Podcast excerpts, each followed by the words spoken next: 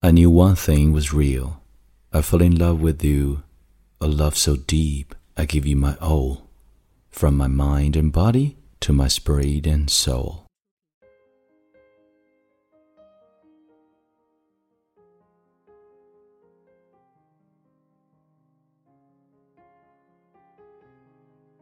Hi，亲爱的朋友，你好，欢迎收听英语美文朗读，我是你的朋友孟飞 Phoenix。今天和你分享的是来自 NBA 著名球星科比布莱恩特的这一篇《致我最爱的篮球》。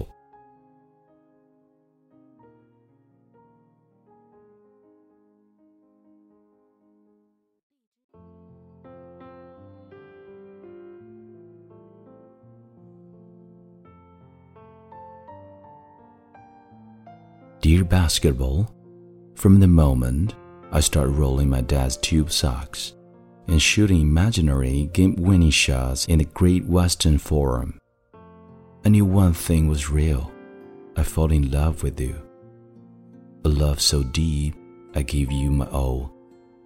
From my mind and body to my spirit and soul.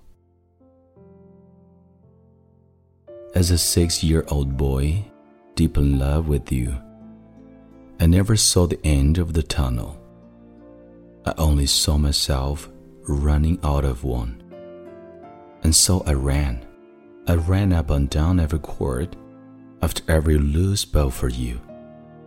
You asked for my hustle, I give you my heart, because it came with so much more.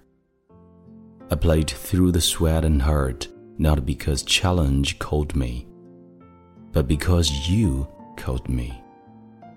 I did everything for you because that's what you do when someone makes you feel as alive as you've made me feel. You gave a six year old boy his Laker dream, and I'll always love you for it. But I can't love you obsessively for much longer.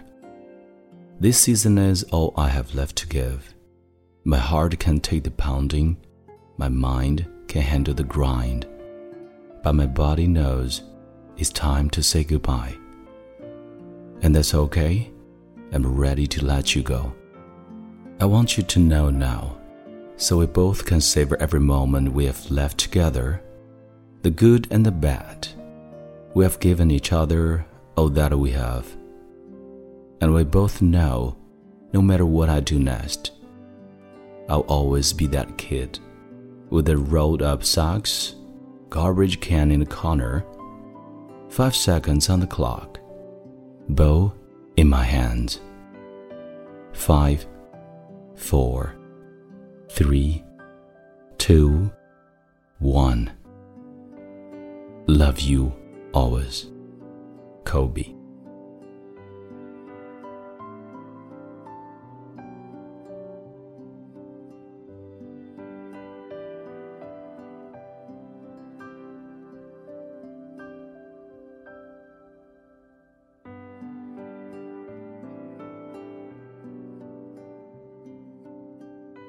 本期节目到这里就结束了，欢迎你在微信订阅号搜索并关注“英语美文朗读”，来和我一起邂逅更多暖声美文。